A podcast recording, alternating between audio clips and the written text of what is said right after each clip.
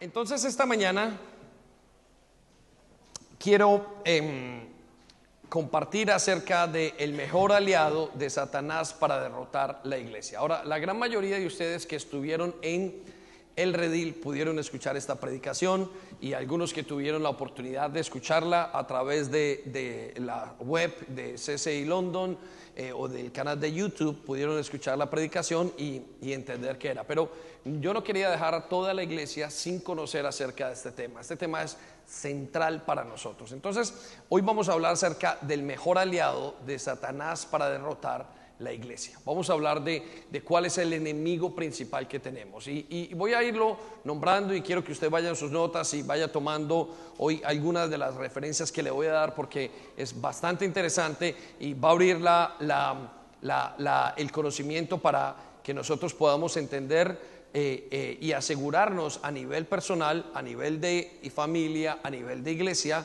eh, en general eh, y declararle la, guerra a este gran enemigo que tenemos en común todos y es el enemigo que derrota a la iglesia desde adentro. Entonces, em, por eso quiero comenzar predicando y enseñando cinco conceptos muy importantes que no debemos olvidar para ser derrotados. Anótelo allí en sus notas.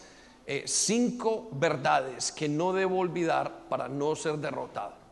Y estas verdades son doctrinas básicas de la vida con Dios y de la guerra espiritual. Entonces, ¿por qué es importante que antes de que nosotros podamos comprender lo que vamos a hablar acerca del enemigo y el mejor aliado de Satanás para derrotar la iglesia, es importante que usted tenga clara esos cinco verdades, las tenga muy claras, que no se le olviden y, son la base doctrinal de la guerra espiritual. Y, la primera verdad que quiero que recuerde es que estamos en una guerra y es espiritual. Estamos en una guerra y es una guerra espiritual. A partir de que una persona conoce a Jesucristo, comienza una guerra en su vida. En muchos aspectos de su vida cambian, pero muchos otros aspectos comienzan a entrar en una especie de guerra o de bombardeo o de batalla o de ataque. Y eso es muy importante que usted lo entienda.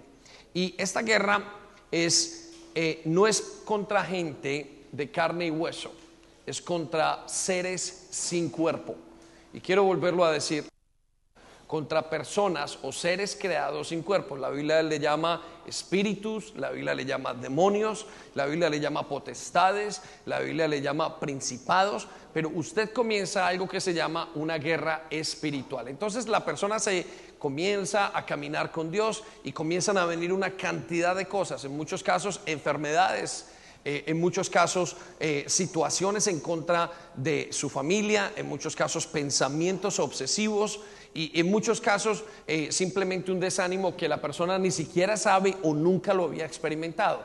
Y eso es porque estamos en una guerra que es espiritual. No es una guerra física, es una guerra espiritual. Muchos eh, esposas y esposos en el matrimonio dicen es que esta persona que tengo a mi alrededor, este esposo o esta esposa me trata mal, me hace una cantidad de cosas y parte de eso tiene una, una gran verdad y una gran raíz, pero aparte de eso, la otra gran parte es que estamos viviendo bajo una guerra espiritual. Y mire lo que dice la palabra de Dios y quizás usted puede señalar algunas de las cosas allí en Efesios 6, 12. Y esto es muy importante, pues no luchamos contra enemigos de carne y hueso. Y quiero que resalte las, las palabras contra enemigos de carne y hueso. La escritura dice, nuestra lucha no es contra algo que se pueda mirar, oír, oler, gustar, palpar. Es una lucha en una dimensión espiritual. Y si usted no tiene este principio en su vida, quiero decirle que parte de la batalla ya está perdida. Porque usted va a intentar luchar contra la voluntad de una persona digamos, estamos con los hijos y simplemente olvidamos y mis hijos, no estoy luchando en una guerra espiritual, quiero que sepa que es mucho más difícil porque hay un gran enemigo detrás de todo esto. Entonces, es el primer principio que quiero que tenga en cuenta. La segunda verdad que quiero que entienda que esta es una guerra en contra de Dios. Eso es muy claro. Necesito que esto sea también un principio doctrinal básico en su vida. esta guerra que usted está luchando es una guerra o que luchamos, esta guerra espiritual es en contra de Dios. Anótelo allí, por favor. Yo no quisiera que nadie estuviera sin, eh, sin las eh, notas porque es lo que más le va a ayudar a centrar su mente. Mire, ¿sabe usted que el 95% de lo que usted va a escuchar el día de hoy se le va a olvidar en tres días? Lo voy a repetir. El 75% de lo que usted escucha aquí, no, el, el 95% se le va a olvidar en tres días. Por eso le pido, anote, levante sus manos quien no tenga una hoja de anotación y pídala, especialmente los que están sirviendo. Es muy importante para ustedes, porque ustedes tienen la base doctrinal de la iglesia. No me gustaría ver gente que está sirviendo sin tomar notas, porque creo que estamos haciendo y cometiendo un error, porque cómo vamos a edificar la generación a la cual estamos sirviendo. Eh, entonces, la segunda, la segunda o el segundo principio es, es una guerra contra Dios. No es una guerra personal, es una guerra de dos reinos, es una guerra contra nosotros, pero más allá de nosotros, estamos en una guerra que es directamente en contra de Dios. Por consiguiente, una persona que no camina con Dios no tiene esta guerra. Pero cuando una persona comienza a caminar y tiene una amistad o una relación con Dios, entra inmediatamente en la guerra. Pero la guerra no es contra usted directamente. La guerra es contra Dios directamente. Por eso dice la Biblia que en, en, Segunda Tesalonicenses capítulo 2, usted lo tiene allí, versículo 4, dice, este es el enemigo que se levanta contra todo lo que lleva el nombre de Dios. Quiero que circule las palabras el nombre de Dios.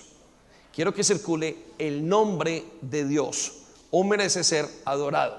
Miren, eh, nuestra, realmente, nuestra guerra es contra, la guerra que estamos viviendo es contra nosotros, porque somos hijos de Dios, no porque somos David, porque Sandy, porque es Olga, porque es Sebastián, no tiene que ver, es porque usted es hijo de Dios.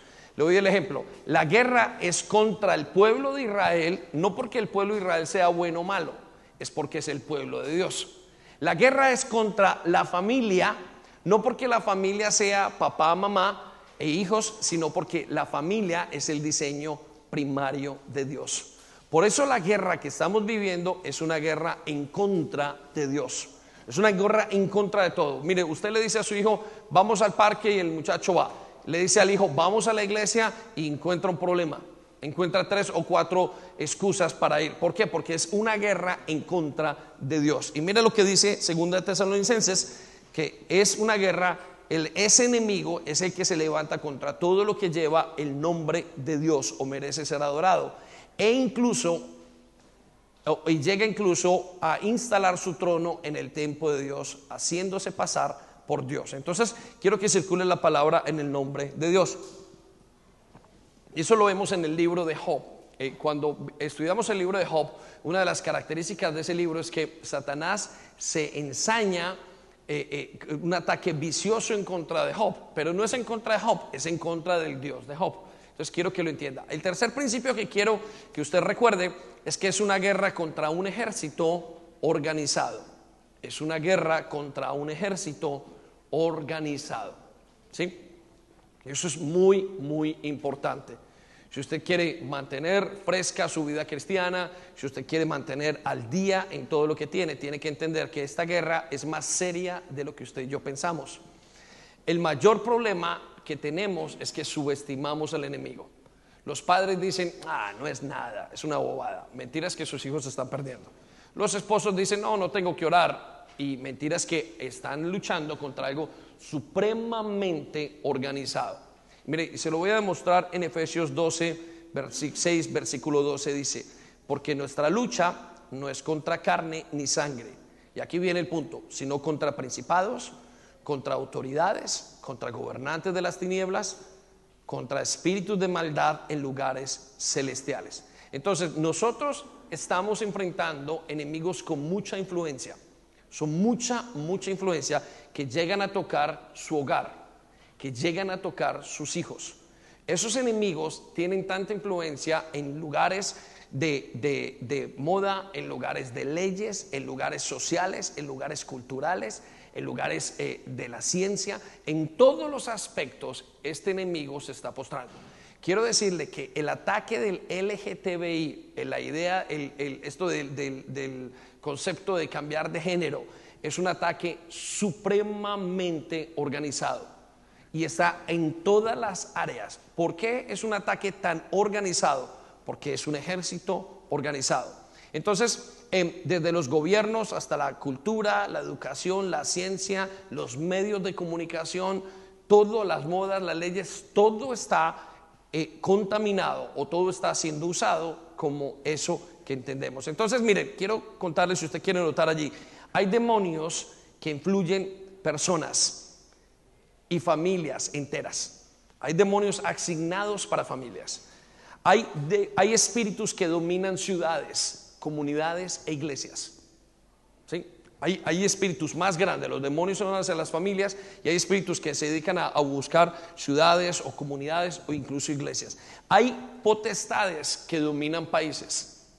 ¿Sí? Lo que pasa, por ejemplo, en el reino, en el reino, en, el, en lo que puede estar pasando en este momento aquí, de lo que estamos viviendo, pero lo que pasó, por ejemplo, en Venezuela.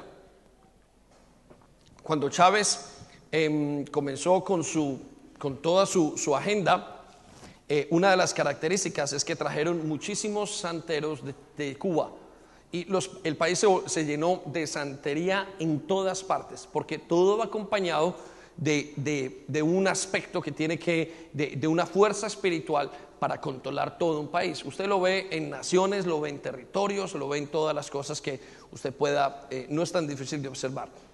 Luego tenemos principados que dominan dominan territorios enteros. La Biblia nos habla acerca de eso en Daniel. Y tienen gente que trabaja para ellos voluntariamente, pero en gran parte tienen gente que trabaja para ellos involuntariamente. Entonces quiero que piensen eso. Ese es un, aspecto, un principio, una verdad que usted no puede olvidar en la guerra espiritual. El cuarto, la cuarta verdad es que el objetivo de esta guerra, y esto es muy importante, es dominar. El objetivo de la guerra espiritual es dominar. Y anote eso, por favor. El objetivo, el, enemigo es Dios, pero el objetivo es dominar su vida, dominar su familia. El trofeo final de la guerra satánica y espiritual es el control de la raza humana. Ahora, ese control no comienza con un control masivo, sino que comienza con un control en casas, en colegios, en iglesias, en familias, en personas. Entonces, todo lo hace por medio del dominio.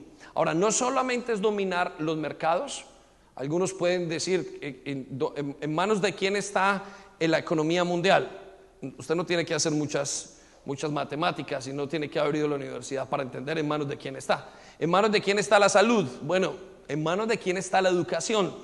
Usted sabe en manos de quién está. ¿sí? Entonces, el objetivo de esta guerra es dominar a los seres humanos es dominar la voluntad del ser humano. Y, dos razones Dios o el Satanás tiene para dominar más bien a los seres humanos. Y es que la primera es que el libre albedrío es lo que nos hace diferentes del resto de personas que hay en el mundo, del resto de, de, criaturas que hay en el mundo. Por eso somos diferentes. Tenemos libre albedrío. Pero también el libre albedrío es lo que nos hace parecidos a Dios. La diferencia entre un animal y nosotros, aparte de las diferencias físicas y morfológicas que tenemos, anatómicas que tenemos, es que nosotros nos parecemos a Dios. ¿En qué nos parecemos a Dios? En el libre albedrío. Quiero que lo anote por allí. Libre albedrío. Y este mundo no está en manos de Dios. Este mundo está en manos de Satanás. Quiero que lo sepa. Este mundo está en manos de Satanás. Dios no está reinando en este mundo, Dios está reinando en nuestros corazones, Dios reina en una familia que le permite que reine, Dios reina en una persona que le permite que reine, pero en el mundo en general Él no está reinando. ¿Cómo lo sabemos? Bueno, la palabra de Dios lo dice en primera de Juan 5, 19, y quiero que resalte estas palabras. Sabemos que somos hijos de Dios, pero mira lo que dice en la siguiente parte. El mundo que nos rodea está bajo el dominio de Satanás. Repite conmigo, el mundo, más fuerte, el mundo que nos rodea está bajo el dominio de Satanás. Y quiero que resalte las palabras bajo el dominio de Satanás.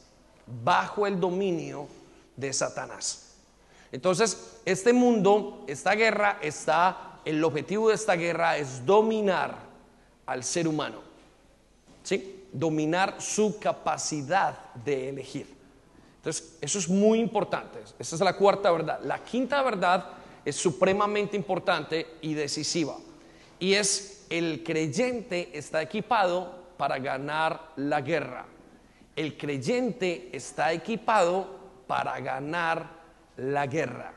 Ahora, eso es muy importante para usted, porque ciertamente lo que estamos viendo y lo que acabamos de ver es bastante difícil de comprender muchas veces, bastante difícil de vivir, bastante difícil de enseñar muchas veces a los jóvenes que están allí, bastante difícil de concebir porque nosotros tenemos, concebimos todo el mundo, lo que tenemos por los cinco sentidos, lo que vemos, lo que oímos, lo que sentimos, lo que olemos, lo que palpamos o lo que eh, eh, gustamos. Esos son los cinco sentidos. Y todo lo que hay fuera de estos cinco sentidos, es difícil de comprender. Por eso es que entendemos que la guerra que tenemos es espiritual, es más allá de lo que usted pueda ver. Usted no puede oler demonios, usted no puede oír demonios, hay gente que los puede, pero es un don netamente espiritual. Usted no puede sentir, hay gente que lo siente, pero es un sentir espiritual. Entonces, todas estas cosas, Dios nos dice, son grandes batallas para nosotros. Por eso Él nos dice que nosotros estamos equipados para ganar la batalla. Vaya conmigo al versículo 28 del libro de Mateo capítulo 12. Mire lo que dice. Sin embargo, si yo expulso a los demonios por el Espíritu de Dios, y quiero que resalte la palabra expulso a los demonios por el Espíritu de Dios, entonces el reino de Dios ha llegado a ustedes y está entre ustedes. Quiero que circule entonces ha llegado a ustedes el reino de Dios. Son dos verdades importantes. Una, el reino de los Dios, de Dios, el reino espiritual, son las palabras del mismo Señor Jesucristo, expulsan demonios, expulsan espíritus. Tienen la potestad en el área y en el ambiente espiritual de echar fuera demonios y todo tipo de personas. Entonces, desde el principio el Señor habla en todos sus ministerios y la gran parte del ministerio de Jesús, regálame su atención, tiene que ver con echar fuera demonios, ¿sí? Con echar fuera potestades, con echar fuera principados, con todo tiene que ver con parte de eso tiene que ver con esto que estamos hablando en este momento. Por eso la iglesia tiene un ministerio de liberación. Pero también practicamos algo que se llama la autoliberación. La autoliberación es la renuncia a la potestad espiritual que podamos tener. Entonces, una persona puede estar sin Cristo, puede estar poseída por un espíritu, pero hay personas que están influenciadas por un espíritu. Hay familias, se lo dije anteriormente, que tienen un espíritu asignado. Por ejemplo, una familia que todo es, toda la familia tiene problemas con el alcohol. Toda la familia tiene problemas con la vida sexual. Toda la familia se ha separado. Toda la familia, estamos hablando de tres, cuatro, cinco, seis generaciones o, más generaciones, toda la familia entera tiene problemas con el alcoholismo. Eso tiene que ver con un mundo espiritual, no es simplemente una razón genética, no es simplemente una razón de la voluntad, tiene que ver con algo espiritual en las personas. Por eso existe un ministerio de liberación. Pero el aspecto, y aquí quiero que anoten, más liberador en una persona el aspecto, el, arma más liberadora que tiene un creyente, se la voy a decir cuál es, es la verdad y obedecerla. Es la verdad y obedecerla.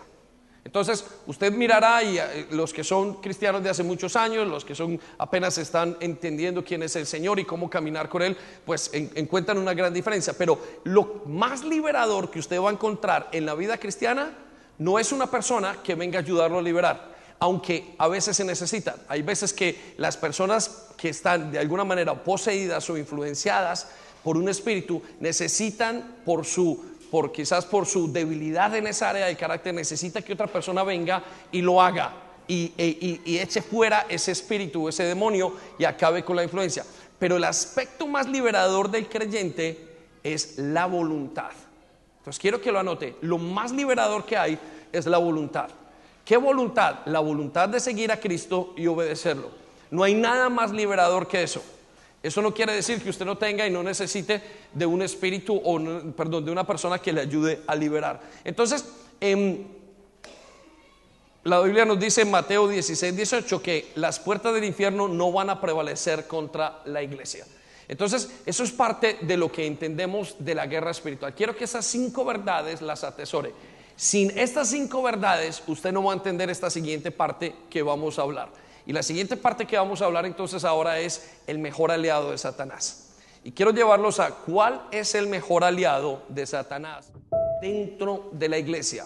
Y el mejor aliado de Satanás para derrotarnos dentro de la iglesia se llama la brujería. Repita conmigo, brujería. Más fuerte, brujería.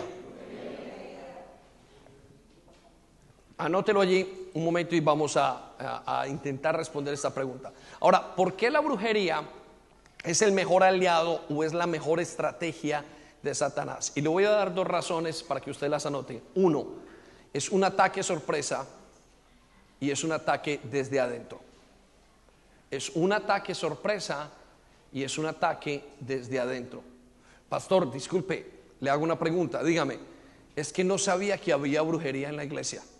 Bueno, vamos a hablar de eso en unos momentos, pero necesito que usted primero que entienda, la guerra es espiritual, la guerra es contra Dios, la guerra es con todo lo que Dios ama, en contra de todo lo que Dios ama, y la guerra es para dominar. Por consiguiente, el enemigo más grande que tiene Satanás dentro de la iglesia, dentro de su familia, dentro de su vida, se llama brujería. Pastor, yo nunca he ido a un brujo. Bueno, vamos a mirar en unos momentos en qué se consiste la brujería. Ahora, voy a primero mencionarles por qué el ataque sorpresa es la mejor estrategia de Satanás para con nosotros o en contra nuestra. Y la primera razón ¿Por qué el ataque sorpresa? Es porque la mayoría de los creyentes no saben que tienen brujería. Por eso es un ataque sorpresa. Usted no sabe que usted tiene brujería. Porque la gran mayoría de nosotros no creemos que tenemos brujería. No sabemos, ignoramos el impacto de la brujería. ¿Sí? Por eso es un ataque sorpresa. En las iglesias, en las casas, muchas veces tenemos brujos más que otra cosa. Y lo voy a intentar enseñar en unos momentos. La gente no sabe, es un ataque sorpresa porque la gente no sabe el efecto que tiene la brujería en su casa, en su iglesia, en su relación con Dios, en su matrimonio. No saben, no sabemos el efecto de la brujería. Por eso es la mejor estrategia de Satanás, porque es un ataque de sorpresa. Pero voy a mencionarle por qué es un ataque desde adentro. ¿sí? Y la razón por la cual es un ataque desde adentro es porque la gran mayoría de creyentes no saben que ellos mismos practican brujería. Usted no sabe el nivel de brujería que practicamos o que practican nuestros hijos. ¿Sí? Eh, no lo creemos porque no entendemos qué es brujería. ¿Sí? Pero nuestros hijos saben practicar brujería sin haber ido a un hechicero. Usted como papá, como esposo, como esposa, sabe practicar brujería aunque no lo crea y aunque nadie le haya enseñado. Y lo vamos a mirar en unos momentos. Quiero que sepa cómo es posible que practiquemos brujería y qué es la brujería a grosso modo. Le voy a dar dos cosas en un momento antes de, de responder en qué consiste. Y primero que todo, quiero que sepa esto. La brujería es la religión más grande y más antigua que hay.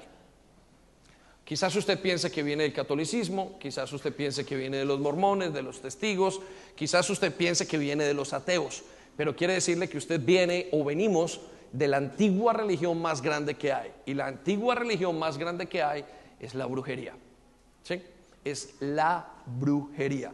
La brujería tiene un sistema de adoración, tiene un centro de adoración, tiene convicciones. Hay gente que es bruja, convicciones muy claras y dicen, esto es lo que yo creo y no hay otra cosa.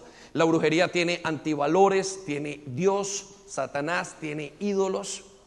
¿Sí? Entonces quiero que sepa que la brujería es la religión más antigua que hay. Y quiero decirle otra cosa muy importante, si usted lo quiere notar, todavía la practicamos en nuestros hogares. Muchos de ustedes practican la brujería en sus hogares, muchos la practicamos. Entonces voy a intentar en cuatro frases enseñar en qué consiste la brujería. ¿sí? Y quiero que usted las anote allí. ¿En qué consiste la brujería? Y quiero darle estas cuatro frases una por una. Primero, La raíz de la brujería es la rebelión. Quiero que lo anote allí. La raíz de la brujería es la rebelión. La primera verdad que necesito en qué consiste, para que usted entienda en qué consiste. Por eso nosotros sabemos que es la religión más antigua que hay.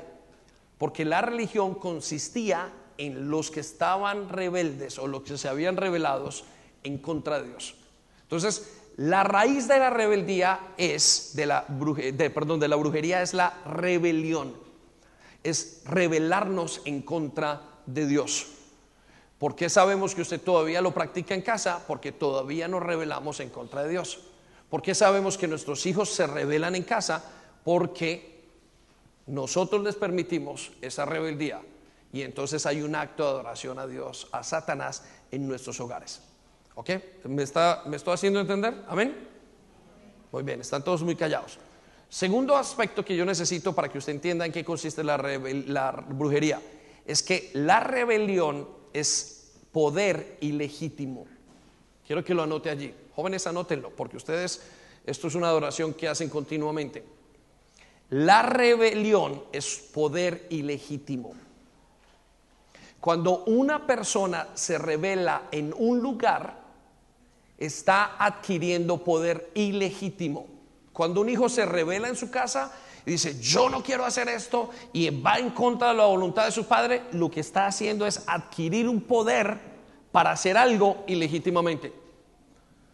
Eh, eh, hijo, hoy debes de dejar tu celular a las 10 de la noche en la mesa y ese muchacho coge el celular y no le importa y sigue hasta las 2 o 3 de la mañana o una hora, dos horas o todo lo que quiera, ese poder de coger el teléfono, hacerlo y llevarlo a cabo es un poder ilegítimo. Nadie se lo dio, él mismo lo tomó. ¿Sí? Es como cuando un presidente en un, en un país eh, vienen los militares y dicen, eh, no queremos al presidente, nos vamos a ir en contra del presidente y comienzan a tomar todo a punta de la fuerza y de la violencia. Y están tomando entonces un poder ilegítimo. Eso es brujería. ¿Ok? Cuando una persona en una iglesia viene y dice, no, yo hago lo que quiera y, lo que me diga el pastor no me importa, está tomando un poder ilegítimo que no le pertenece. Nadie se lo asignó y es importante que usted entienda esto. Ahora quiero que vea el tercer punto en qué consiste la brujería. El poder ilegítimo entonces trae algo que se llama autoridad ilegítima. Yo quiero que lo anote allí. Autoridad, el poder ilegítimo trae autoridad ilegítima. Y eso es muy importante que usted comprenda. Cuando una persona, cuando en una iglesia, cuando en una casa, cuando en un país, en una ciudad, se toma poder, el, el poder ilegítimo trae autoridad ilegítima. Ahora, ¿cuál es el problema de la autoridad ilegítima? Y ese es el cuarto punto de en qué consiste. Dios no acepta ninguna autoridad ilegítima. Dios no acepta ninguna autoridad ilegítima. Entonces, cuando las personas ejercen autoridad ilegítima, lo que están haciendo es irse directamente en contra de Dios. Cuando una esposa quiere ejercer y tomar autoridad ilegítima en su hogar, inmediatamente está siendo un enemigo de Dios. Por eso es que Satanás quiere sobre todas las cosas que nos revelemos. Por eso es que Satanás divide un hogar, divide una familia, divide una casa. Porque tiene que ver con aquello que es rebelión. Y eso se llama brujería. Entonces, em, todos hemos escuchado términos como brujería, hechicería, adivinación. Todos esos términos, tres términos que usted diría, son sinónimos de la brujería. Son términos que Dios, y los vamos a, ver en unos minutos, eh, que significan y que son términos de la brujería. Ahora, la brujería entonces es el medio satánico para dominar la raza humana. El objetivo, si quiere anotarlo allí, de la brujería es dominar la raza humana y segundo, recibir adoración. Usted se pregunta, pero ¿cuál es el objetivo de una persona que se revele? ¿Cuál es el objetivo de la rebelión? De tomar autoridad ilegítimamente. Cuando un hijo está llorando simplemente tan pequeñito allí y sin ningún problema y le dice al papá, papá, aquí estoy y, lo enfrenta, tan solo de tres o cuatro años es dominar la voluntad de su padre y que su padre haga lo que él quiere. Eso se llama brujería. Tan simple. Por eso sabemos que estamos exaltando a Satanás en nuestros hogares. Porque estamos permitiendo que haya y que se practique la religión antigua de la brujería. Mire, quiero que vayamos en sus notas a Primera de Samuel, capítulo 5, capítulo 15, versículo 23. Mire lo que dice Primera de Samuel, capítulo 15, versículo 23 en esta paráfrasis. Necesito que abra sus ojos bien para esto, porque esto es muy definitivo en lo que estamos hablando. Mire lo que dice, rebelarse contra Dios es tan malo como consultar a brujos y adivinos. Y quiero que circule las palabras, es tan malo. Esas tres palabras son definitivas en la, en la palabra de Dios rebelarse contra Dios es tan malo, lo está comparando, lo está poniendo al mismo nivel de consultar los brujos y adivinos. Entonces, en pocas palabras, escúcheme esto, la persona que es rebelde es bruja. Así es. La persona rebelde es bruja. Por eso están cerca de lo que Dios nos está hablando el día de hoy. Mire lo que sigue en la siguiente parte del versículo. No está bien adorar a dioses falsos, ni tampoco, que es adorar dioses falsos? En la idolatría. Ni tampoco desobedecer a Dios. Los está poniendo en el mismo lugar. Como tú no quieres nada con Él, Él tampoco quiere nada contigo. Quiere decir que cuando nosotros somos rebeldes, somos brujos, estamos haciendo brujería. Entonces, recuerden, estamos hablando de esto. Los dos objetivos de Satanás son dominar la raza humana y recibir adoración. Cuando yo soy rebelde, yo estoy intentando dominar a otros para coger mi autoridad ilegítima. Inmediatamente lo que estoy haciendo es ejercer adoración a Satanás. ¿Cómo se adora a Dios? En este paréntesis, nosotros adoramos a Dios exaltando la personalidad de Dios. Si Dios es bueno, ¿cómo le adoro yo? Siendo bueno. Si Dios es generoso, ¿cómo le adoro yo? Repite conmigo. Siendo generoso. Si Dios sana, ¿cómo le adoro yo? Sanando. Si Dios ora y tiene comunión, ¿cómo le adoro yo? Teniendo comunión y orando. Entonces, ¿cómo es la adoración a Satanás? Si Satanás se, se, reveló, ¿cómo se le adora? Cuando yo me revelo. Si Satanás va en contra de la autoridad, ¿cómo me revelo yo? ¿Cómo le adoro yo? Cuando voy en contra de la autoridad. Por eso nuestros hogares y nuestras iglesias y el mundo entero está lleno de brujería, está lleno de adoración a Satanás. Quiero que hágase alto en el camino. Entonces, cuando una persona es rebelde, está dominada por la brujería. Y cuando es rebelde, en realidad está exaltando a Satanás. Las características del reino de Satanás, principal característica es la rebelión. Y quiero que haga un alto en el camino. Las veces que usted se ha revelado, usted ha adorado a Satanás. Quiero que haga un alto en su camino, en el camino, en su casa. ¿Qué es lo que usted permite a sus hijos? Cuando usted le dice a un hijo, hijo, quiero que hagas el devocional y el niño se pone a cantar, está adorando a Dios. Cuando ese hijo se revela en su hogar, lo que está es adorando a Satanás. Hay dos clases de adoración. Y eso mismo va para usted y para mí. Solo que lo podemos ver en los hijos porque vemos las acciones más rápidas. Pero es lo mismo que usted hace en el trabajo, lo mismo que hacemos en la iglesia. ¿Estamos? ¿Qué clase de adoración entonces usted está poniendo en su vida y está enseñando? Amén. Mediten eso un momento y vamos a pasar al siguiente momento. Entonces, usted puede llegar a ser un discípulo bueno de Satanás. Y me temo que muchos lo son o lo somos.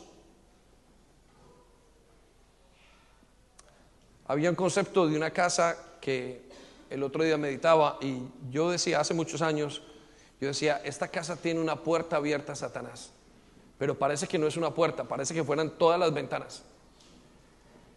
Y quiero decirle, eso es una realidad. Según lo que se adora en su casa, ese es el centro de adoración que hay y es a Dios o a Satanás a quien se adora.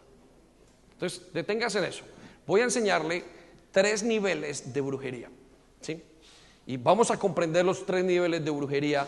Y algunos de ustedes lo escucharon en el redil. Y, y esto tiene algo nuevo para ustedes y para nosotros. Entonces, quiero que pongan mucha atención. El primer nivel de brujería se llama la fuerza espiritual. La fuerza espiritual. Y este nivel de brujería consiste en tres aspectos. Voy a mencionarle el primero. Primero es la fuerza espiritual. Entonces vamos a ver la, la, brujería desde el punto de vista que la gran mayoría de nosotros la conocemos. ¿Cómo conocemos nosotros la brujería? Nosotros conocemos la brujería desde el concepto del brujo, de la señora que está allí, que va en una escoba, eh, eh, eh, aquel maleficio que conocemos nosotros. Entonces vamos a, vamos a intentar dividirlo para poder entenderlo. Eh, el primer concepto de, este nivel, la primera parte de este nivel es el poder para maldecir. El poder para maldecir. La gran mayoría de nosotros estamos muy conscientes de esto. ¿Qué es el poder para maldecir? Bueno, es el poder maligno que el mundo usa para influenciar en lo oculto. Usted lo sabe.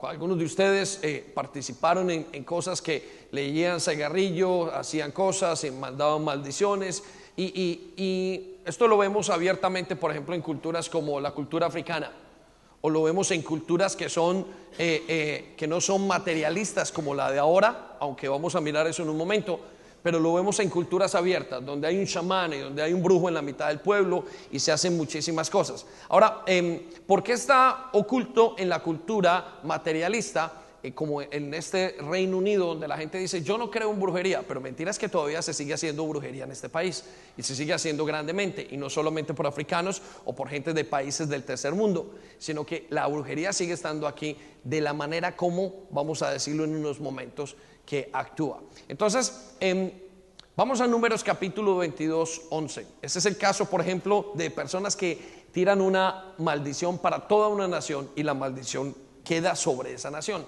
Miren, eh, hace muchos años mm, conocí un, estaba en una administración de una iglesia africana, unos amigos que tenemos que son ingleses, y ellos eh, ministran una iglesia africana y habían invitado a una persona. Esa persona, ese eh, profeta, manda a llamar a una persona de la parte de atrás y es un niño que es mudo.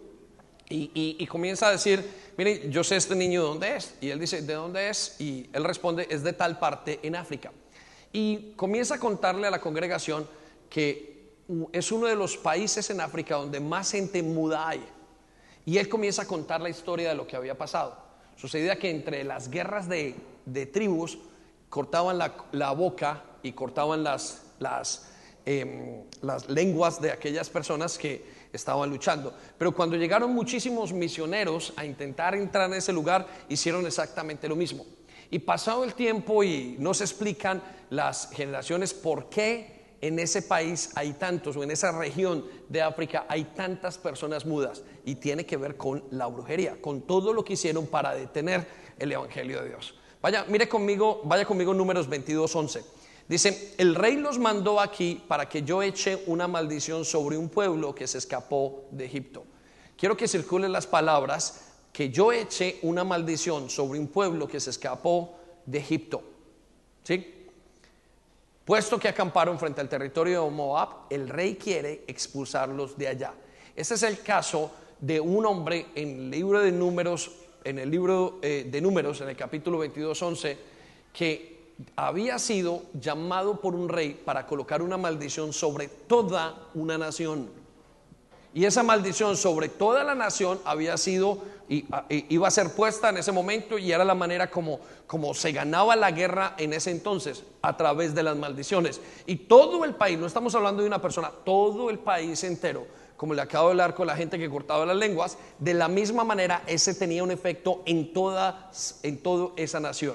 Ahora, Dios dice la Biblia que ese país era Israel, pero la razón por la cual quería que, eh, o esa nación eh, quería que fuera eh, bajo, estuviera bajo una maldición, es que fuera expulsada. ¿Se ha detenido usted a pensar que a este momento los africanos todavía siguen siendo esclavos? Y si usted se detiene a pensar en esto un poquito mejor, los latinoamericanos todavía siguen siendo y teniendo muchas dificultades en la pobreza. Todo esto tiene que ver con maldiciones. ¿sí? Entonces, este es el poder para maldecir, es un poder gigantesco para maldecir. Y eso es parte de la brujería a nivel de fuerza espiritual. Lo voy a llevar a la siguiente parte de la, de la brujería a nivel de fuerza espiritual, es la adivinación. Y todos ustedes saben de lo que es la adivinación. Lo que se conoce como el aparente poder para saber el futuro.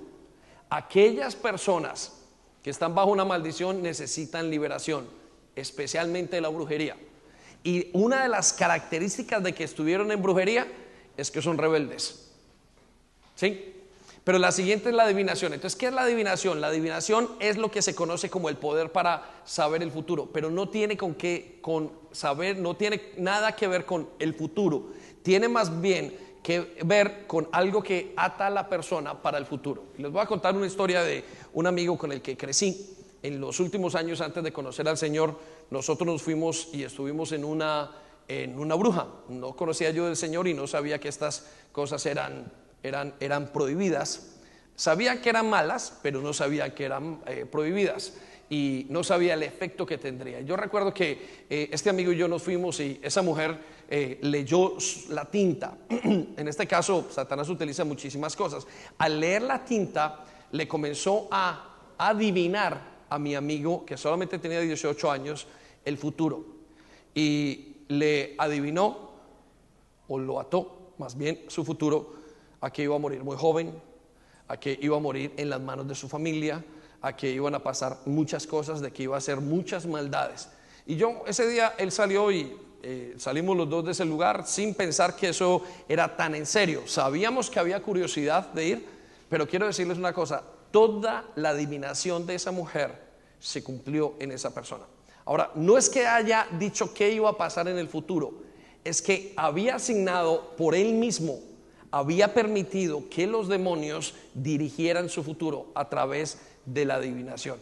Vamos al libro de Hechos capítulo 16, 16. Y dice que cierto día cuando íbamos al lugar de oración, lo vamos a ver desde la perspectiva bíblica, nos encontramos con una joven esclava que tenía un espíritu que le permitía adivinar el futuro. Quiero que circulen las palabras, espíritu que le permitía adivinar el futuro. Es un espíritu asignado para atar el futuro de la persona. Por eso muchas personas que han entrado y que entraron y que tuvieron algo que ver con la brujería, algo que ver con la magia negra, con lo oculto, necesitan renunciar y ser liberadas, porque su futuro está asignado a un demonio. Dice la Biblia en el versículo, en la siguiente parte, por medio de la adivinación ganaba mucho dinero. Quiero que circule la palabra ganaba mucho dinero para sus amos. Versículo 17. Ella seguía a Paulo y también al resto de nosotros, gritando, estos hombres son siervos de Dios Altísimo y han venido para decirles cómo ser salvos. Quiero que haga una pausa en este momento. Note esto. El, el espíritu que no era con Dios les decía a las demás personas que ellos habían venido para salvar. En un momento Paulo se detiene, usted lo puede leer en la casa, echa ese espíritu, lo expulsa afuera porque los estaba influenciando, estaba haciendo brujería sobre ellos y resulta que Paulo termina azotado en un lugar, ese día termina apedreado por todo lo que había pasado y tuvo que ver con este espíritu. Aparentemente estaba haciendo algo bueno, pero la Biblia nos dice que lo que estaba haciendo era totalmente opuesto a la palabra de Dios. Esa mujer queda libre y sus amos quedan sin aparentemente lo que les daba el income financiero. Todo lo hacían a través de la brujería. Esto se ve en otras iglesias, por ejemplo, la iglesia de la profecía, donde continuamente lo que hacen es intentar que la gente le dicen al oído, vengan los que quieren profecía, les profecían y les adivinan, aparentemente profecía, pero les intentan adivinar el futuro. Entonces, claro, algo les pasa, el futuro está hecho atado a esa persona, está como dirigido y ellos dicen, por supuesto, me dijeron lo que estaba esperando y realmente eh, pasó lo que tenía que pasar, ¿no? Entonces, eso es caer en el dominio de Satanás. Ahora quiero llevarlo al tercer aspecto de la brujería a nivel de fuerza espiritual. Y esto quiero que lo entienda, es la parte de la hechicería. Repita conmigo, hechicería. Más fuerte, hechicería. Muy bien, ¿qué es la hechicería? La hechicería no es nada más y nada menos que la cara física de la brujería. ¿Qué significa eso? Todo lo que hablamos anteriormente es lo espiritual. Por ejemplo, el poder para maldecir, por ejemplo, la adivinación, pero esto, la hechicería, tiene que ver con la cara física de lo espiritual. ¿Y qué es la cara física de lo espiritual? ¿O de qué estamos hablando? Estamos hablando de los objetos, pociones mágicas, estamos hablando de cantos, de mantras, estamos hablando de cosas que la gente tiene en sus vidas y que los obsesiona para hacer algo. Por ejemplo, algunos de ustedes quizás en este momento tendrán en su billetera una imagen religiosa, un icono. Eso es brujería, hechicería. ¿Por qué? Porque es algo en lo que usted pone su confianza para tener un poder ilegítimo. Hay algunos caballeros o mujeres que tienen un billete doblado de un dólar o un billete más grande de 20 dólares y lo tienen guardado y dicen, si se me pierde esto, entonces estoy perdiendo algo que tiene que ver con mi posición financiera. Es decir, si se le pierde esa colita de, de conejo que usted tiene que le da suerte, usted cree que tiene si se le pierde la moneda. Lo mismo pasa con la hechicería y con el resto de objetos. Hay culturas enteras, regáleme acá atención, hay culturas enteras que mujeres que colocaron y menstruaron en vasos y le dieron de beber a sus personas que querían alcanzar para obsesionarlos con ella. Y quiero decirle, es una verdad, son obsesiones que hay. Todo esto tiene que ver, la hechicería tiene que ver con todas estas cosas. Ahora, uno de los más grandes programas o, plataformas de brujería, ¿sabe cuál, de la hechicería, ¿sabe cuáles son? La música. La música obsesiona a una persona, es algo físico, aunque lo estamos escuchando, es algo hecho, vamos a hablarlo desde el punto de vista físico, tiene que ver con la hechicería y lo que hace es obsesionar masas enteras. ¿Alguna vez usted estuvo enamorado? Y fue obsesionado por algo, una canción que lo deprimía, esa, esa canción tiene que ver con la hechicería. Quiero recordarle esto, Satanás fue el líder de la alabanza del cielo. Y una de las cosas que hacía o que hizo Satanás y sabe manejar bien es la música. La música hechiza a las personas. ¿Usted quiere ver un joven que vaya y se aparte del camino correcto? Solamente deje que la persona escuche la música que es. Cuando usted viene delante del Señor, usted aprende a escuchar otro tipo de música que tiene que ver con lo que dice la palabra de Dios. ¿Estamos? Entonces, estamos viendo lo que es la hechicería. Vamos a Apocalipsis capítulo 9, versículo 1, usted lo tiene allí. Y una de las cosas que hace la hechicería, les decía, es obsesionar a las personas porque ponen su confianza en esos objetos. Y hoy lo voy a invitar que si usted tiene algo que tenga y guarde que tiene que ver en su mano, en su casa, bótelo Simplemente déjelo, porque eso le da derecho al enemigo de ejercer dominio sobre su vida. Entonces es como, eh, eh, voy a decirlo y se lo planteo de esta manera, eh, quizás yo me he limpiado de todas las cosas y ahora tengo una nueva vida con Cristo, pero voy y quizás en el supermercado cojo algo que no es mío, lo pongo en mi bolsillo y me detiene la policía y dice, lo detenemos. ¿Por qué? Dijo, pero yo soy inocente, yo no he hecho nada pero usted tiene algo en su bolsillo que me pertenece a mí, que le pertenece a este almacén. Tener un escapulario, tener cualquier cosa, un Buda, alguna cosa que tenga que ver con lo que usted ponga su confianza, lo obsesione y que usted no pueda vivir sin eso, Tiene que ver, y cuando hablo de no puedo vivir sin eso, no es que sea como la comida, sino que usted todas las decisiones o muchas de las decisiones las toma en referencia a eso y lo obsesiona, eso tiene que ver con hechicería. Usted tiene que renunciar y salir de eso, porque allí es como el enemigo lo quiere dominar. Entonces, hay momentos donde la persona no puede ejercer su voluntad porque está dominado por esa hechicería. Películas del mal. Iglesia, hay gente que no puede orar aquí, gente que está en la alabanza, gente que sirve, no pueden ni cerrar sus ojos por lo que vieron, porque fueron hechizados. Ahora usted dice, no, no fueron hechizados como zombies. No, no, no, no, no. Hechizado no quiere decir que usted quede como un zombie. Quiere decir que usted tiene algo de Satanás en su vida y que Dios quiere quitar y que le prohíbe entrar o tener una comunión con Dios. Entonces, la Biblia nos habla en Apocalipsis 9:21, dice, esa gente no se arrepintió de sus asesinatos. Ahora quiero que circulen las siguientes palabras, ni de su brujería. Está mala la brujería como los asesinatos. Entonces, quiero que invitarlo a que renuncie el día de hoy a eso. Eso es la brujería a nivel de poder sobrenatural, ¿sí? Ahora, me quedan muy pocos minutos, pero voy a llevarlo a el siguiente nivel y ese es un nivel muy importante, la brujería a nivel de los creyentes. La brujería a nivel de los creyentes. Y eso suena irónico. ¿Sí? Usted lo tiene allí. La brujería a nivel de los creyentes.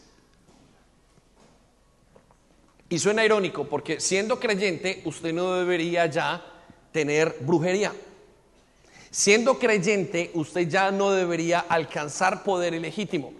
Ya no se trata para los creyentes de ir a una bruja. Se trata de hacer brujería en su hogar. Se trata de vivir sus vidas en brujería. Y eso es un nivel mayor. Y quizás si usted se tiene hoy que poner las pilas y hoy tiene que hacer un énfasis en un tipo de brujería, ese es el que yo quiero que usted se enfoque. Y está dividido en cuatro aspectos. El primero es manipular. Repita conmigo, manipular.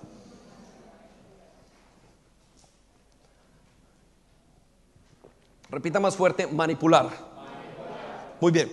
Y usted no lo tiene allí, pero quiero que eh, ponga una cita bíblica que le va a ayudar a entender esto y es Juan 3:27. La Biblia dice, el mismo Señor Jesucristo, perdón, este es Juan el que dijo, nadie puede recibir nada a menos que Dios se lo conceda del cielo.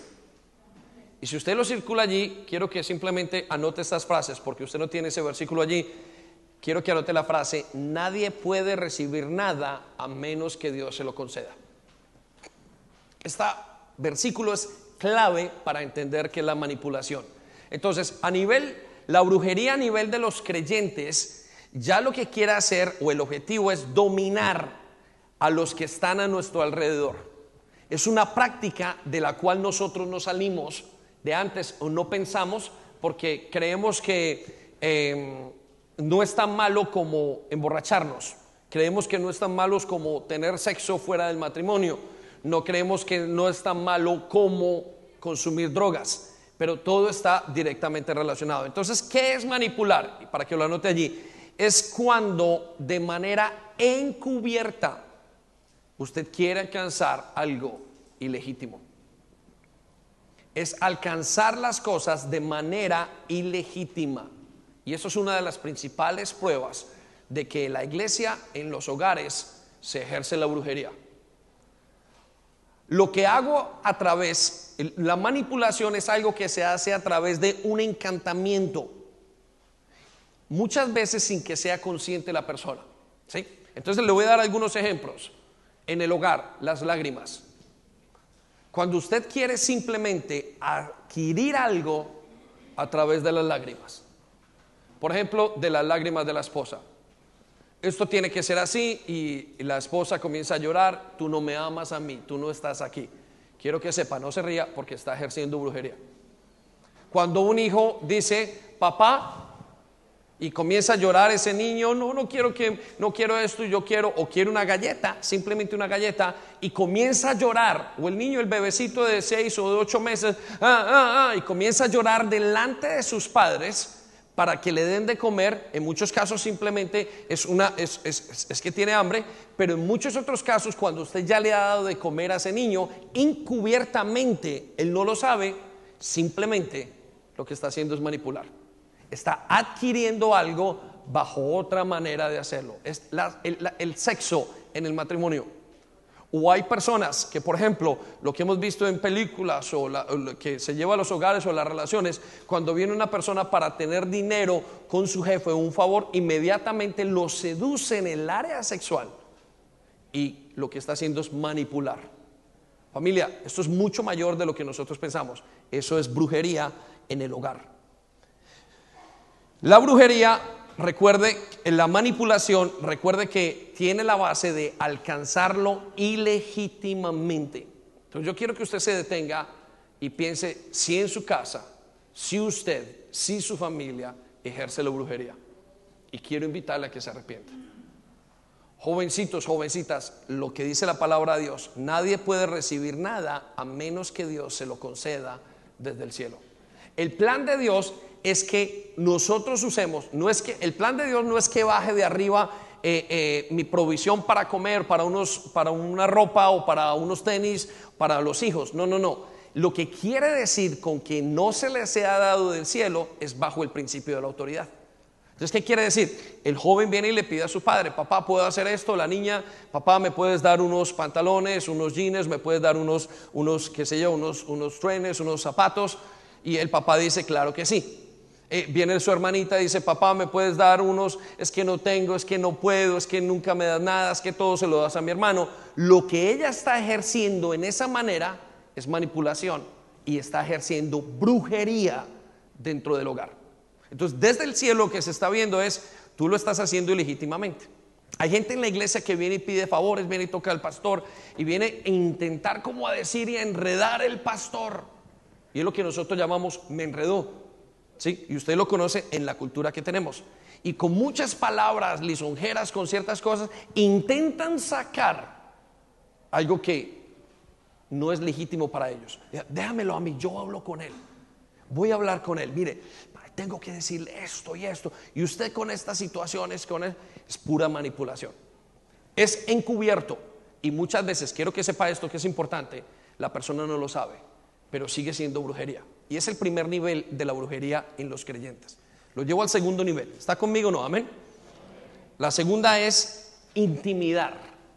Repita conmigo, intimidar. Bueno, repita fuerte, intimidar. Muy bien. Intimidar tiene que ver con una conducta abierta, violenta de la persona. ¿Sí? Exactamente con una conducta abierta. La intimidación busca ir en contra de la voluntad de la otra persona a través del miedo y la aterrorización o el terror más bien, no aterrorización, porque no sé si existe esa palabra, pero el terror hacia la otra persona. Es el típico padre que dice, o la típico esposo, aquí se hace lo que yo digo. Y se pone la mesa y pone la mano lo que está haciendo, ese grito que tenemos cuando peleamos en las parejas, y el grito del varón es, lo que está haciendo el grito es atemorizar a la otra persona. Exactamente lo mismo que hacen los animales. Cuando hay un león y el otro viene, salta león y gime más alto, estamos intentando intimidar a la otra persona. Ahora quiero que note esto, lo que la intimidación y lo que la manipulación hacen es controlar al otro, es decir, que el otro no ejerza su voluntad. ¿Estamos? Entonces, al no ejercer su voluntad, yo le estoy quitando toda la fuerza que tiene. Y estoy haciendo algo que Dios no me ha permitido. Dios no me permite que yo ejerza voluntad sobre las otras personas. ¿Sí? Mire, quiero que haga un paréntesis aquí. Dios nunca lo va a obligar a nada. Satanás sí. Dios siempre le va a preguntar. Satanás no le va a preguntar nada. Satanás lo va a intimidar, a manipular. Usted no se va a dar cuenta. Dios siempre va a preguntarle, ¿quiere recibirme? Sí. Ahora, ¿por qué Dios siempre va a preguntar? Y usted diría, no, es que Dios debería hacer algo con mi hijo y con esa persona. Y Dios no lo hace. De primera mano no lo hace. Hay una razón. Dios siempre va a respetar el libre albedrío. ¿Qué quiere decir? Dios siempre va a respetar su decisión. Miren, si hoy nosotros hacemos y eh, eh, a veces intimidamos y decimos a un hijo, tiene que hacer esto a una persona y lo tiene que hacer y, le quitamos todo para que, muchas veces en aras de, de que no se haga daño. Dios no, Dios nunca quita nada. Dios dice, no lo quieres dejar, no hay ningún problema, te pido que lo dejes, pero aquí estaré. Siempre va a respetar el libre albedrío. Por eso la manipulación y la intimidación son tan malas. Por eso usted no debe de ejercer esto en su hogar. Hijos o padres, esposos o esposas y en la iglesia. Ahora, la intimidación, como va en contra de la voluntad del otro, siempre envuelve las obras de la carne. La intimidación siempre se ejerce a través de las obras de la carne. Y usted lo tiene allí en Gálatas 5, 19 al 20. Mire lo que dice. Ahora bien, las obras de la carne son evidentes, las cuales son inmoralidad, impureza, sensualidad, versículo 20, idolatría, hechicería, enemistades, pleitos, celos, enojos, rivalidades, disensiones y herejías. ¿Estamos? ¿Está conmigo o no? Aproveche porque el siguiente, no sé si vamos a alcanzar a hablar de todo esto. Entonces, la intimidación siempre usa las obras de la carne. El tercer nivel, o el tercer aspecto más bien del nivel de brujería en los creyentes tiene que ver con dominar. Escriba allí, dominar. Y espero que Dios le esté dando en este momento, jovencitas que me miran, escuchen esto, porque ustedes van a levantar hijos. Eh, hay, niños y hay jovencitas que van a, comenzar relaciones con novios, novias más adelante y van a tener que usar muchas cosas y entre esas cosas utilizarán medios que no son. Mire, hay gente que se acaba embarazada porque quiero que ese hombre se quede conmigo. Y eso es un nivel de brujería, grado o nivel satánico muy alto. Eso no se debe mencionar entre los creyentes, dice la palabra de Dios. Porque nosotros tenemos quien nos va a dar todo, es Dios. Entonces, el, tercero, el tercer aspecto de este es dominar. Y en el dominar es cuando la persona pierde la voluntad total. Es decir, se encuentra sin capacidad de ejercer su libre albedrío, su libertad de elección. Por ejemplo, el joven que no tiene identidad por un amigo o por una amiga, ¿sí? o por su mamá, sobreprotegidos o por su mamá y no tiene identidad. Ese joven está bajo brujería, está bajo el dominio de una persona. Ahora, pastor, ¿no debe el hijo respetar a sus padres? No estamos hablando de no respetarlo. De hecho, estamos hablando de respetar.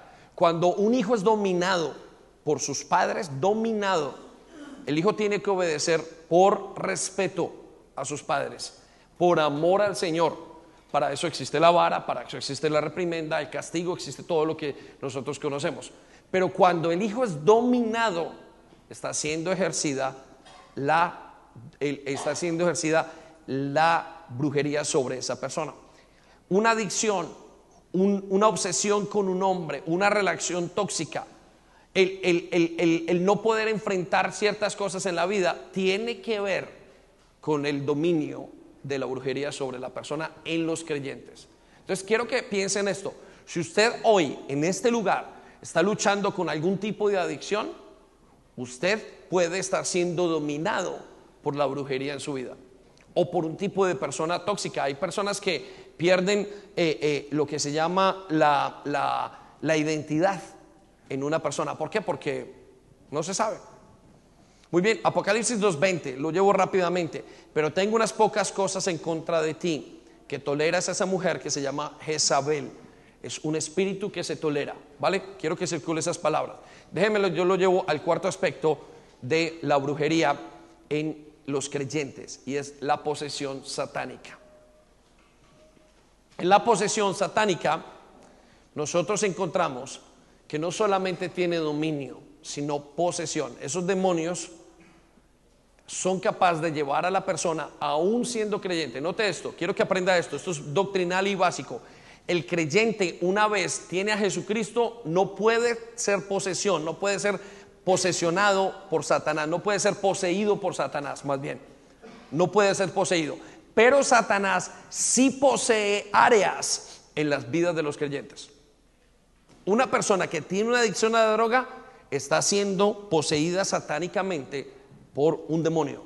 Ya no es una persona que lo controla, es un espíritu el que lo controla. Y ya no importa si le predicaron bien, no importa si lo leyó en la Biblia, aunque es creyente, hijo de Dios, está poseído en un aspecto de influencia. Cuando hablamos de poseído, tiene un aspecto de influencia en su vida. Y esto viene por su propia concupiscencia. Santiago capítulo 1, versículo 14 dice, la tentación viene de nuestros propios deseos, los cuales nos seducen y nos arrastran. Quiero que circulen las palabras, nuestros propios deseos, quiero que circule la palabra, nos seducen, quiero que circulen las palabras, nos arrastran. Satanás tiene poder para, aunque esa persona sea hija de Dios, ejercer eso. Amén. ¿Está conmigo o no? Muy bien. Una cosa más y ya con esto terminamos. Hemos visto la brujería a nivel de fuerza espiritual, hemos visto la brujería a nivel de los creyentes al día de hoy y quiero que usted sepa, entienda, analice su casa, analice su hogar, piense en esto y hoy vamos a declararle la guerra a esto. Y no es una guerra con gritos, no es una guerra, vamos todos, no, no, no, no, no. Es una guerra por convicción. No quiero aceptar esto en mi vida. Hoy decido no permitir en mi hogar, en mi familia, en mi iglesia hacer esto. Muy bien, quiero llevarlo entonces al último nivel, y es el nivel de la brujería nivel de iglesia. Repita conmigo, nivel, más fuerte, nivel de iglesia. Y lo primero que tenemos es, a nivel de iglesia, la brujería lo que hace es ocultar los beneficios de la cruz ocultar los beneficios de la cruz o ocultando los beneficios de la cruz. Ahora, le voy a explicar qué significa esto. La cruz tiene muchos beneficios, como cuando usted se toma un antídoto para una enfermedad, la cruz es exactamente igual. Tiene beneficios físicos, emocionales y tiene beneficios espirituales. Cuando nosotros nos acercamos a la cruz, es decir, a lo que Dios hizo por nosotros, nosotros nos sentimos perdonados, nos sentimos limpios. Son muchísimos los beneficios y experimentamos en la vida debido a eso. Ahora, ¿qué hace la brujería? La brujería lo que hace es detiene esos beneficios, los oculta. Usted dice, yo no creo que Dios tenga esto para mí. Yo no creo que sea perdonado. Yo no creo que Dios me ama. Yo no creo que Dios esté conmigo. Es pura brujería. Yo no creo que yo pueda hacer esto. Yo no creo que pueda servir. Yo no creo, yo no creo, yo no creo, yo no creo, yo no creo, yo no creo. Yo no creo lo que dice la palabra de Dios que pasó a través de la cruz. Esa es la primera cosa que pasa cuando se oculta la obra de la cruz. Vaya conmigo a Gálatas capítulo 3 versículo 1 y dice, hay Gálatas tontos. ¿Quién los ha hechizado? O sea, embrujado pues el significado de la muerte de Jesucristo, el significado, lo que venía de la muerte de Jesucristo, se... Muy bien, lo leo desde acá. De la muerte de Jesucristo se les explicó. Miren, se les explicó con tanta claridad como si ustedes lo hubieran visto morir. ¿Qué les estaba pasando a los Gálatas? No entendían, conocían, cuando comenzaron dijeron, todo esto ha hecho Dios por mí, no puede ser, es maravilloso. Wow, comenzaron sus vidas a cambiar. Pasó el tiempo, dice que se volvieron como tontos y cayeron bajo un hechizo. ¿Cuál era el hechizo? No comprendemos qué pasó en la cruz conmigo. ¿Sí? Y esto le da a usted sueño, esto le da, comienza porque es brujería, comienza como a meterlo y a, detenerlo y usted deja de creer. Entonces, lo primero que hace la brujería a nivel de la iglesia es en las personas olvidan lo que Jesús hizo por ellas. Pero también otra cosa pasa, olvidan que Satanás es derrotado. Y cuando piensan en Satanás dicen, no, yo no puedo, yo no puedo las cosas de Satanás, eh, eh, no, no, no, es más grande que yo. Y piensan que la victoria, piensan que Satanás tiene victoria sobre ellos. Y quiero que piensen esto, si es, lo que está pasando en este momento. Y, el piano, si me acompaña el piano, lo agradezco. ¿sí? El grupo de alabanza puede estar allí, no solo piano. Entonces, quiero que piensen en esto. La alabanza, la, la, brujería a nivel de iglesia oculta la obra de la cruz, la provisión de Dios y que Satanás está derrotado. El segundo aspecto de la brujería a nivel de iglesia es que promueve el esfuerzo propio. Repita conmigo, promueve el esfuerzo propio. Terminamos con esto, ¿sí? Tranquilos. ¿Qué es lo que pasa? La persona comienza a vivir sus vidas en sus fuerzas. Gálatas 3:3. Vamos a verlo en esta paráfrasis. Y si esto fue así, ¿por qué no quieren entender si para comenzar esta nueva vida necesitaron la ayuda del Espíritu de Dios? ¿Por qué ahora quieren terminarla mediante sus propios esfuerzos? Eso quiere decir legalismo. Cuando una persona está en la iglesia y es legalista, dice, solamente se puede hacer de esta manera y comienzan a vivir unas vidas religiosas, la gente que hay alrededor, los hijos se sienten, se sienten secos. Esas personas están bajo hechicería. Porque dicen, tengo que hacer algo, yo lo tengo que hacer y si nadie lo hace, Dios no lo va a hacer conmigo, con a Dios pidiendo y con el mazo dando. Yo lo tengo que hacer. Eso es el brujería. ¿Por qué es brujería? Porque Dios dijo, no es en tus fuerzas, es en mis fuerzas. ¿Cuántas veces hemos hecho brujería nosotros? Intentando disciplinarnos muy bien y terminamos haciéndolo mal. Quiero que piensen eso. Y por último, la brujería a nivel de iglesia se nota en el control, creando una cultura de control. ¿Y qué es una cultura de control? Es una cultura, lo que decíamos ahora, de asfixiamiento. Es una cultura que quiere hacer que todo marche como es perfecto. No puede volar una mosca en su casa sin que esa mosca no se reporte a usted, sin que usted no lo permita. No se puede salir un pound de su cuenta sin que usted no lo cuente muy bien.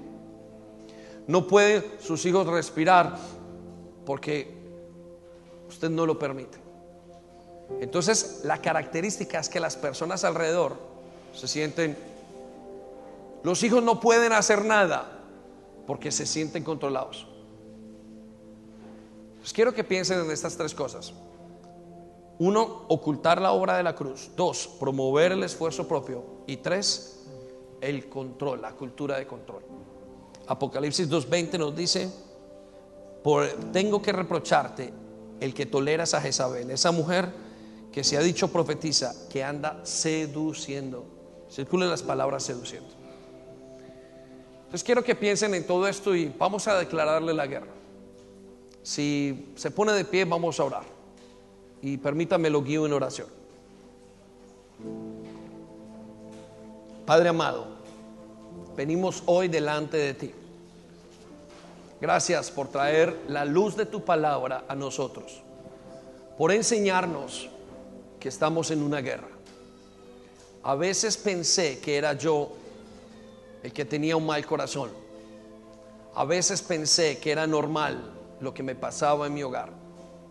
A veces pensé que estas ganas de morirme, que esas ganas de quitar ese asfixiamiento, era simplemente algo natural en mí y en mi familia. muchas veces he dicho, así soy yo. Pero se me olvida, Señor, que hay una lucha espiritual. Señor, hoy entramos a entender este tema de una manera más profunda. Y tú nos estás diciendo, que nos limpiemos. Tú nos estás diciendo que observemos nuestros hogares, que observemos nuestras relaciones, nuestras familias. Tú nos estás diciendo básicamente que ahora que estamos en el reino de los cielos, es necesario que dependamos de tu autoridad.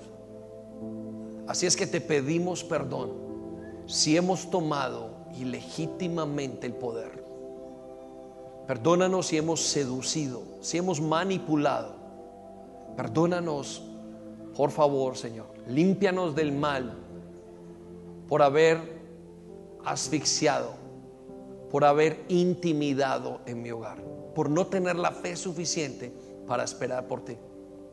Perdóname por las veces que he querido dominar a mi cónyuge, a mis hijos, aún a las personas que hay alrededor mío, alzando la voz, gritando, amenazando, llorando, amenazando que me voy. Perdóname, Señor. Perdóname nuestros hijos si han utilizado la manipulación para tener las cosas en la vida. Tú nos llamas hechiceros si hacemos esto. Tú dices, Señor, que lo que estamos es ejerciendo brujería.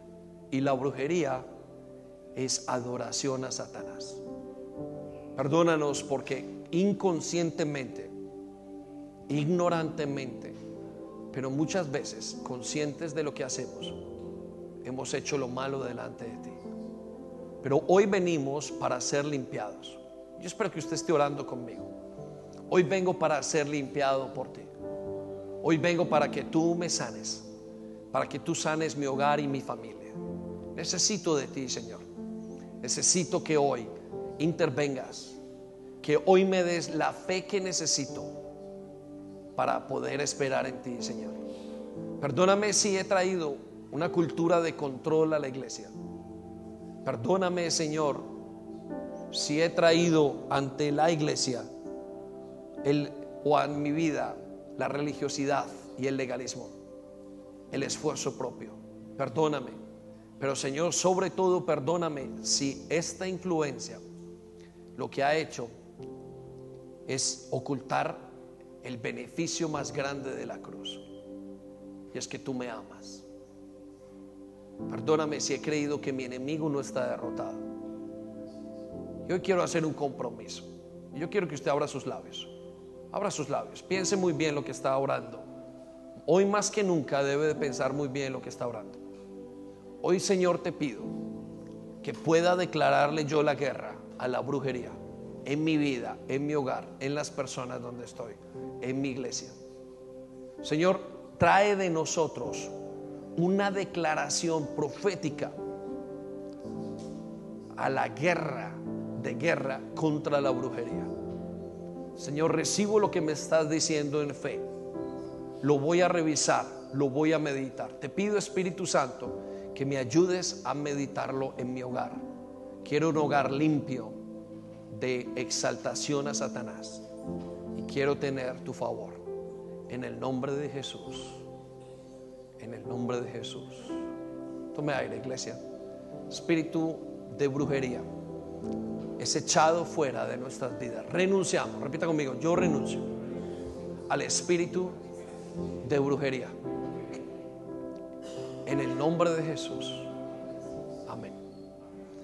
Iglesia, se nos ha acabado el tiempo, los amamos un montón, queremos que sus familias prosperen, que sus vidas prosperen, necesitan esto. Llévense sus hojas, vuelvan a repasar la predicación si es necesario, compártanla, piénselo, medítelo. Y por favor, cuéntenos si Dios hace cosas sobrenaturales en su vida a partir de los cambios que usted va a hacer. Amén. Le damos un aplauso, Señor.